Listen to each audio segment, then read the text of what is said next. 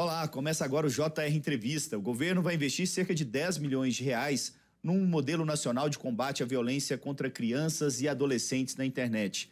E para falar sobre esses e outros assuntos, a gente recebe aqui hoje a ministra da Mulher, da Família e dos Direitos Humanos, Cristiane Brito.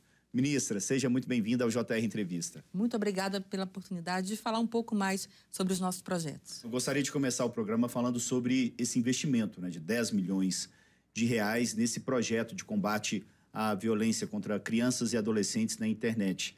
O anúncio foi feito durante um encontro é, da Aliança Global de Enfrentamento à Violência Sexual contra Crianças e Adolescentes na Internet. E de que forma que vai ser esse investimento? Como que vai funcionar esse programa? O Brasil hoje faz parte de uma organização chamada We Protect, que é uma organização que reúne mais de 200 países, é, profissionais da tecnologia, grandes empresas como Microsoft, Google, Apple.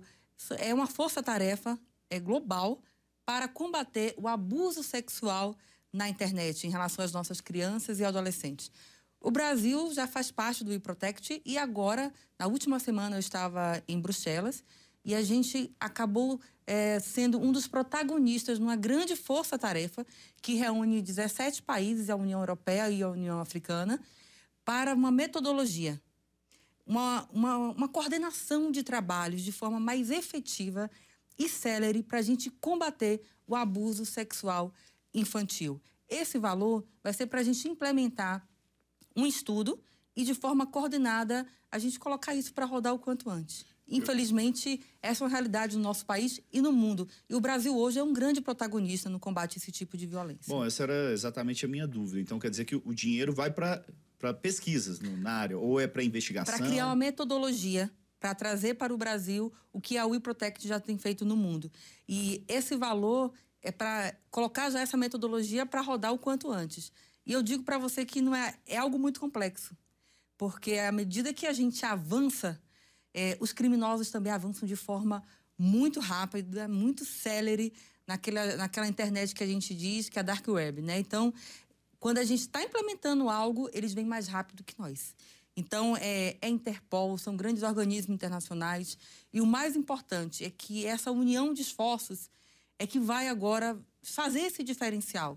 E é triste dizer que o Brasil ele é um dos países, um dos mais exportadores de imagens e vídeos de crianças sendo abusadas na internet, inclusive bebês. Informação terrível, né? E para explicar para quem está nos assistindo, a ministra falou sobre a Dark Web. É um um ponto da internet onde é, criminosos usam para é, para pedofilia, né, para diversos outros crimes, tráfico de drogas, e é um local na, na, internet que não há um acompanhamento das autoridades, porque é um, uma internet profunda, né, usada é. por hackers e criminosos. Nós temos a nossa, a polícia está tá muito acompanhando muito isso, a Interpol também. Mas quando a gente consegue tirar um vídeo do ar, imagina quantos que no outro dia conseguem burlar, né? É, essa tecnologia. É por isso que chamar a responsabilidade das grandes empresas de tecnologia pode ser o diferencial. E mais ainda, mudar a nossa legislação, tanto para obrigar que essas empresas é, tenham um maior rigor, né? Como também a questão da fiscalização. Então, nosso primeiro passo aqui no Brasil, desde que eu cheguei, final de semana, agora vai ser provocar o nosso parlamento, porque nós precisamos de uma legislação mais severa.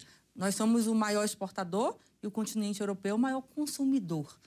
Mas triste foi ver lá fora, que é uma realidade global, que é algo que não tem controle nesse momento, e mais, que crianças de 11 a 13 anos de idade estão sendo cooptadas também por esses grupos criminosos. Um crime absurdo, né? E o Brasil é o único país que participa é, país aqui da, da América, América, do Sul. da América do Sul que participa dessa aliança, né? Exato. O que, que essa aliança está trazendo de novidades para combater esse crime que choca tanto a gente? Eu digo que as experiências, né, de como combater, e aí a nossa polícia está preparada para isso, para trocar essas experiências.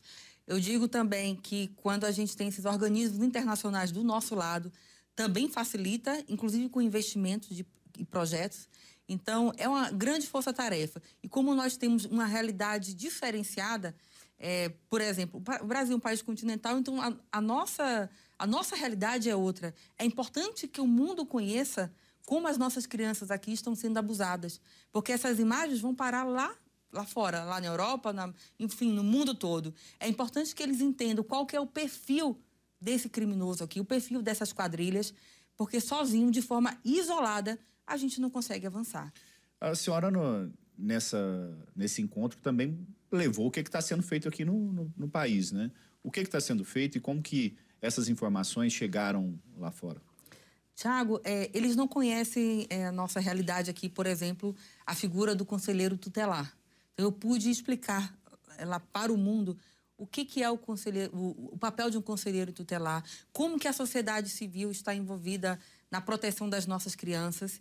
E aí eu acabei expondo também os nossos investimentos, que já foram mais de, de 300 mil só esse ano na pauta de criança. Okay. Nós também pudemos explicar para eles o, a, a, estrutura do conselheiro tutelar é muito importante. A gente está chegando lá na ponta, nos mais de 5 mil municípios do Brasil. Nós já equipamos quase 3 mil conselhos tutelares no, no Brasil todo. Explicar para eles também como que a nossa legislação também está mais severa para punir os pedófilos, para punir os abusadores de crianças, quando a gente fala de autoridade eclesiástica, profissionais da saúde, aqueles que têm uma relação de confiança com a criança ou com a família.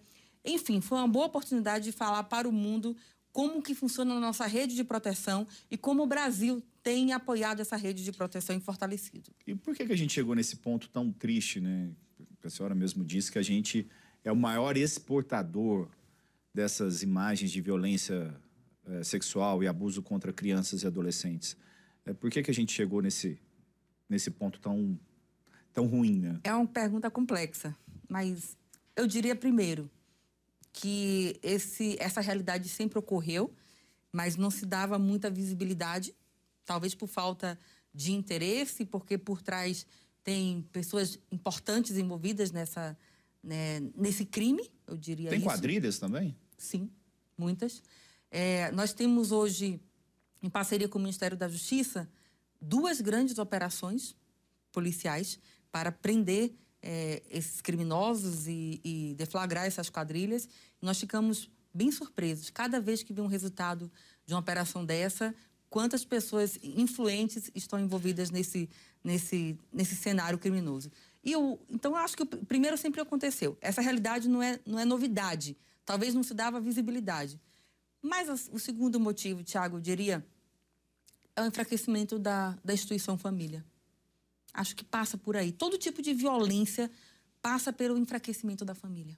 E normalmente, qual que é o perfil dessas crianças e adolescentes que são abusados aí? São é, de famílias de menor poder aquisitivo? São famílias ou não? Não, não, não tem diferenciação de classe social?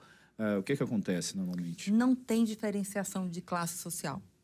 Nós temos é, um índice maior de, de crianças vitimadas entre 11 e 13 anos, mas também temos que 8% dessa, dessa violência é com crianças pequenas mesmo, estou falando de 1 a 4 anos. O que é chocante, né? E de bebês, bebês com, com 20 dias de nascido, né, que infelizmente não sobrevive.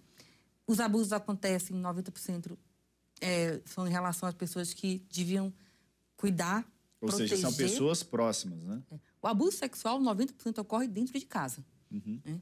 Nós temos um perfil do guardião dessa criança, do cuidador, é, mas de quem da família, de quem deveria proteger. Nós temos é, duas diferenças. Aquele que usa essas imagens para fins financeiros, né? Para uhum. obter alguma vantagem financeira, mas aqueles também que são realmente abusadores. abusadores. Né? Bom, e segundo os dados da Ouvidoria Nacional do, do Ministério dos Direitos Humanos, é, os primeiros seis meses de 2022, 79% dos casos de crianças e adolescentes vítimas de estupro é, foram registrados no Disque 100. É, esse número de casos de denúncias, é, houve um aumento muito grande na avaliação de vocês? Qual que, qual que é o cenário que esses números mostram? Houve um aumento na pandemia mas já era esperado. E eu explico por quê. A, na pandemia, a criança estava dentro... Dentro de casa. Dentro né? de casa, convivendo de forma mais intensa com seu próprio abusador. E a criança estava fora do ambiente escolar. Que é normalmente onde a denúncia é descoberta, né? O abuso é descoberto. Mais de 80% dos casos são denunciados pelo profissional da educação e depois pelo profissional da saúde. A criança estava dentro de casa, longe do profissional da educação. Resultado, esse número aumentou sim, assustadoramente. E agora, com o retorno às aulas, nós estamos recebendo muitas denúncias. Isso significa, Tiago, que o professor que nos assiste agora, ele é o nosso grande parceiro na proteção das nossas crianças.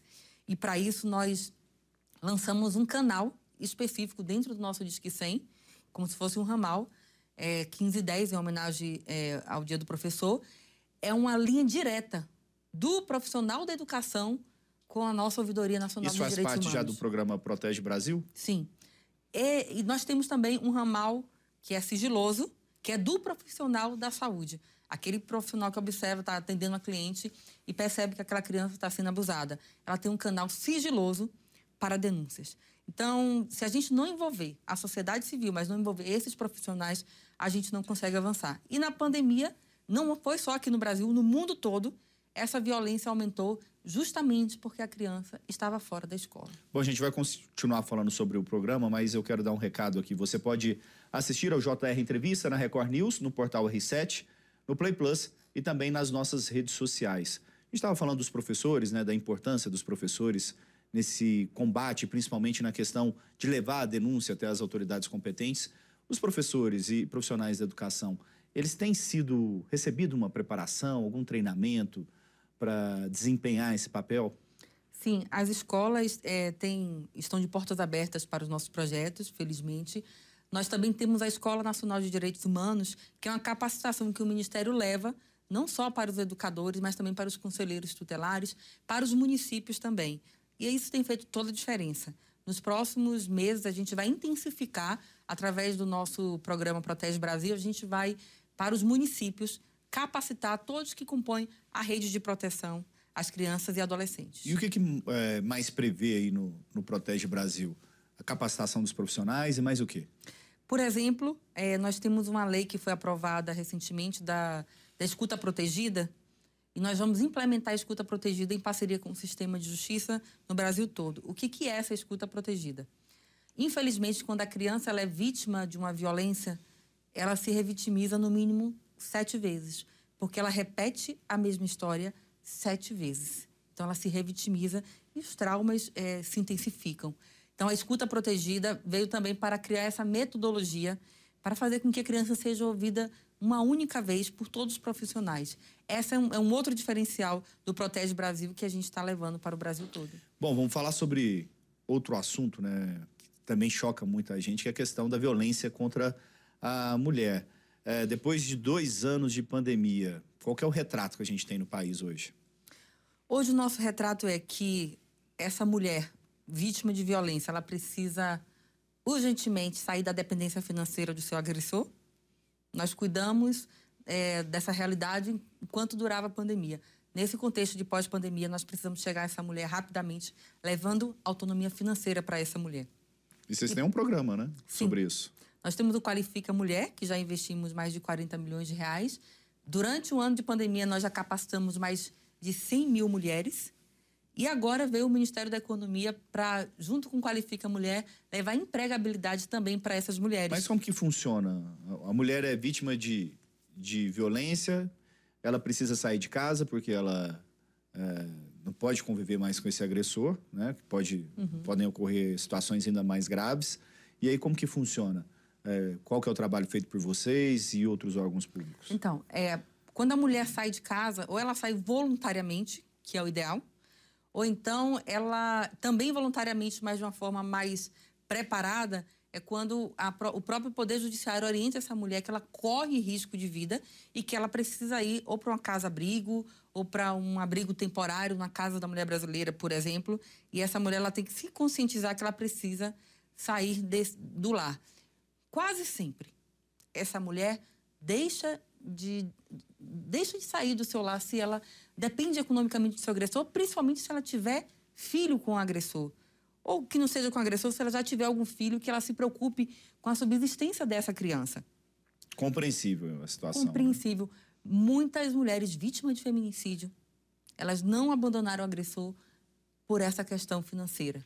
Então, por isso que nós percebemos que uma das grandes saídas, além, óbvio, de trabalhar com um maior rigor na legislação, é dar autonomia econômica para essas mulheres. E aí a qualificação que vocês vão trabalhar? A qualificação, disponibilizando cursos em todo o território nacional, priorizando aquelas mulheres mais vulneráveis, aí eu estou falando das mulheres ribeirinhas, da, das marisqueiras, da, daquelas mulheres que nunca tiveram acesso a nenhum tipo de política pública. A gente quer chegar nessas mulheres primeiros, primeiro, porque ela tem mais dificuldade em denunciar, e ela sim depende economicamente do agressor e quase sempre também tem uma família para sustentar. E a nossa preocupação, Tiago, é que 45% das famílias brasileiras são chefiadas por mulheres. Então, quando a gente está falando em investir na qualificação, no empreendedorismo dessa mulher, a gente está falando também de prevenção da violência em relação às crianças, à própria mulher, e a gente está falando do cuidar da família. Então, hoje é o carro-chefe da, da Secretaria Nacional da Mulher, o Qualifica Mulher. E agora, com essa parceria do Brasil para Elas, nós estamos fazendo uma grande caravana pelo Brasil todo, levando a empregabilidade para essa mulher. E a questão do também incentivar o empreendedorismo, né? A pessoa é, criar o próprio negócio, ou como que vai funcionar essa questão? Tem a questão também do crédito, porque né, sem recursos para o investimento é inicial fica difícil. Quando nós lançamos os cursos do Qualifica Mulher, a gente percebeu que o próximo passo, invariavelmente, teria que disponibilizar o microcrédito para essas mulheres. Então, nós fizemos primeiramente uma parceria com o Banco do Nordeste, Banco do Amazonas e agora Caixa Econômica e Banco do Brasil já, já desenhou um novo planejamento para essas mulheres. A Caravana Brasil para Elas, em parceria com o Ministério da Economia, é justamente para chegar nos estados disponibilizar para essas mulheres os cursos, mostrar o que essa mulher já pode acessar de microcrédito e focar também naquela, eu não diria empreendedora, na nanoempreendedora. Que é aquela é mulher que mesmo, é né? muito pequena e aquela mulher que mais está sofrendo nesse contexto de pós-pandemia. É aquela mulher que ela já, te, já sabe ou já desenvolve algum tipo de, de trabalho, Uma mas ela costura, Exato, mas, faz umas marmitas. Mas ela nunca teve a oportunidade de, de explorar. Às vezes ela quer colocar o produto dela na internet e ela não sabe como colocar, ela não sabe tirar uma fotografia, ela não sabe como que funciona a tecnologia para isso. Então ela recebe um curso para isso. É dar oportunidade para essa mulher que ela tem o potencial de empreender. É para falar para aquela mulher que a gente acredita nela que ela pode. E por que isso, Tiago? Porque, de fato, nós acreditamos que a retomada da economia nesse contexto de pós-pandemia passa pelas mãos das nossas mulheres. A gente está terminando o primeiro bloco. É, a situação da violência contra a mulher também no, no país, a gente está tendo muitas dificuldades de retroceder, né, de reduzir uhum. essa, essa violência. Eu diria, Tiago, que não é, é, é, também é muito complexo, mas eu diria que passa pela educação. E para isso nós temos no nosso Plano Nacional de Enfrentamento ao Feminicídio, que lançamos no ano passado, a gente tem como meta trabalhar nas escolas, ensinar as nossas crianças que homens e mulheres são diferentes biologicamente, mas são iguais em direitos e deveres. Essa saída passa pela educação. Tá certo. Obrigado, ministra. O JR Entrevista vai para o intervalo. Na volta, a gente fala sobre as ações para incentivar a participação da mulher na política. Continue com a gente. Estamos de volta com JR Entrevista, aqui com a gente a ministra da Mulher, da Família e dos Direitos Humanos, Cristiane Brito. Ministra, a gente estava conversando aqui no, no intervalo e estava me explicando que a gente está numa semana relevante de ações voltadas para a família. Quais são essas ações? Exatamente, Tiago. É, o Brasil, ele lidera mundialmente o Consenso de Genebra. Na verdade, hoje ele exerce o secretariado do Consenso de Genebra, que é a união de cerca de, de 53 países para a proteção da família. E é uma forma também de concentrar esforços desde a da, a vida desde a concepção, aquela mulher mãe, aquela mulher que está enfrentando uma gestação complicada ou não, de proteção mesmo da maternidade. E também é uma forma da gente se posicionar no sentido de que a questão sobre a defesa da vida, ela tem que estar distrita à discussão no parlamento e que nenhuma lei é, ou norma internacional, ela pode é, se sobrepor a isso, à legislação interna de tá cada país. Estamos falando de aborto, né? Estamos falando do aborto. Estamos falando que nenhuma norma internacional pode é, impor ao Brasil uma regra para a liberação do aborto. Essa é uma discussão que tem que ocorrer dentro do parlamento brasileiro e esses países que formam o Consenso de Genebra, eles se uniram é, para falar isso. Olha, nenhuma norma internacional pode sobre, se sobrepor à nossa soberania. Quem define isso é o parlamento. Então, hoje o Brasil é o protagonista dessa pauta da família lá fora. Não é segredo para ninguém que nós somos o governo pró-vida.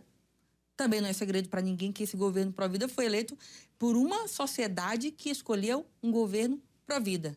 E qualquer pesquisa que você procura sobre a, o aborto acaba afirmando e confirmando que é, em torno de 70% a 75% da população brasileira é contra o aborto. Bom, vamos mudar um pouquinho agora de assunto para a gente falar sobre política rapidamente. Uhum. É, a gente tem eleições esse ano, esse ano e o Ministério está com uma ação voltada para incentivar a participação da mulher na política. De que forma vocês pretendem atuar? Tiago, é, nós entendemos que a mulher ela precisa, para ter paridade de armas, ela precisa de incentivos. E nós entendemos também que é papel do Estado é, trabalhar para a inserção da mulher na política. E para isso nós lançamos o projeto Mais Mulheres na Política 2022, que ele vem com agora com inovação, que é um curso para capacitar essa mulher candidata. Propaganda eleitoral, prestação ela saber de contas, como atuar. planejamento de campanha, para ela saber como atuar. Às vezes essa mulher ela não tem condição de contratar o melhor marqueteiro, o melhor advogado eleitoralista, mas ela vai ter um mínimo de ferramenta. É uma parceria com a Universidade Federal de Santa Catarina, com profissionais assim altamente qualificados. É online, gratuito e independentemente do partido que essa mulher pertença, ela vai poder se capacitar. Ou aquela mulher que não quer ser candidata, mas ela acredita que é, precisamos de mais mulheres no poder e ela quer apoiar uma mulher candidata. E ela vai. Ou um homem também, que vai trabalhar na, numa campanha feminina. Ou seja, só buscar ajuda. Rapidamente, para a gente encerrar o programa, os canais de denúncia do, do Ministério, por favor. Nós temos o 180, que é o canal que a gente faz, que qualquer pessoa pode fazer uma denúncia sobre violência contra a mulher. O anonimato é garantido, ele funciona 24 horas por dia e também pelo WhatsApp. O Disque 100, é que recebe denúncias em relação às nossas crianças, aos nossos idosos, também funciona por WhatsApp. Eu queria também falar do SAB, que é um aplicativo que está disponível para todo o Brasil. O SAB é um aplicativo para que a própria criança possa ter o um mínimo de discernimento e ela mesma pode fazer a denúncia se ela estiver sofrendo algum tipo de abuso. Tem o 1015 também dos professores, é isso? Exatamente. Tá certo. Ministra, muito obrigado pela sua participação aqui no JR Entrevista, mais Eu uma vez. Eu que agradeço. Bom, JR Entrevista fica por aqui. Lembrando que você pode assistir ao programa na Record News, no Play Plus e também nas nossas redes sociais. Muito obrigado pela sua companhia e pela sua audiência. Até a próxima.